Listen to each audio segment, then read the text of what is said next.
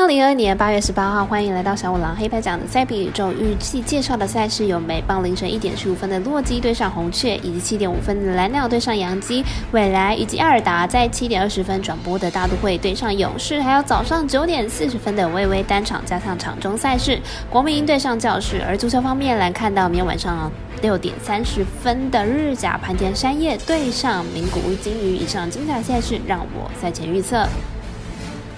各位观众，大家好，我是赛事播报员转成仙子，我们免费分享赛前评论，期待您使用合法的网络投注。所有赛事推荐仅供参考，喜欢就跟着走，不喜欢可以反着下。那么这个赛前评论是给想要赢合法运彩的人看的，如果你不是彩迷，也可以了解一下，不要觉得是浪费时间。如果你是认真想要了解台湾运彩的玩法，请留在这边，因为这里的分析将会帮助到您。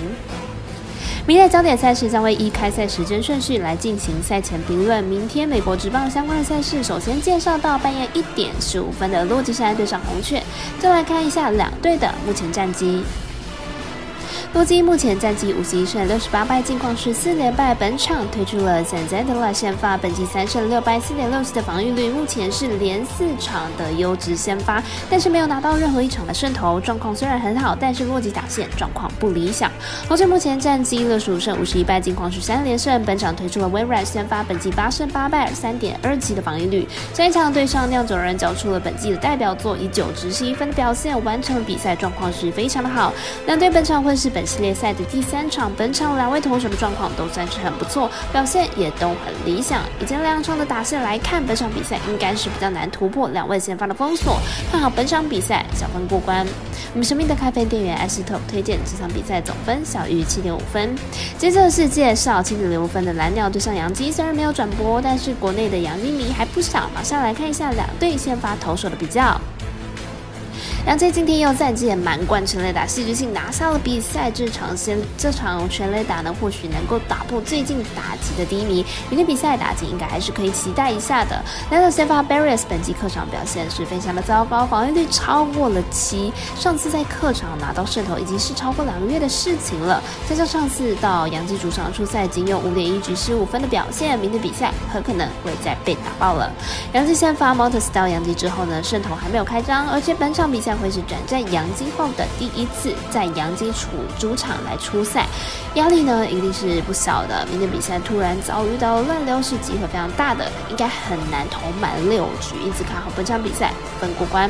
我们赛事节的魔术师过来一节推荐这场比赛总分大于八点五分。而明天的电视转播场大都会对上勇士，预计在七点二十分来开赛了，但是国内外都还没有开放投注的选项，所以就 pass 跳过，直接来看到九点四十分的微微表定单场。加上场中赛事，国民对上教室，来看一下两队的投打数据。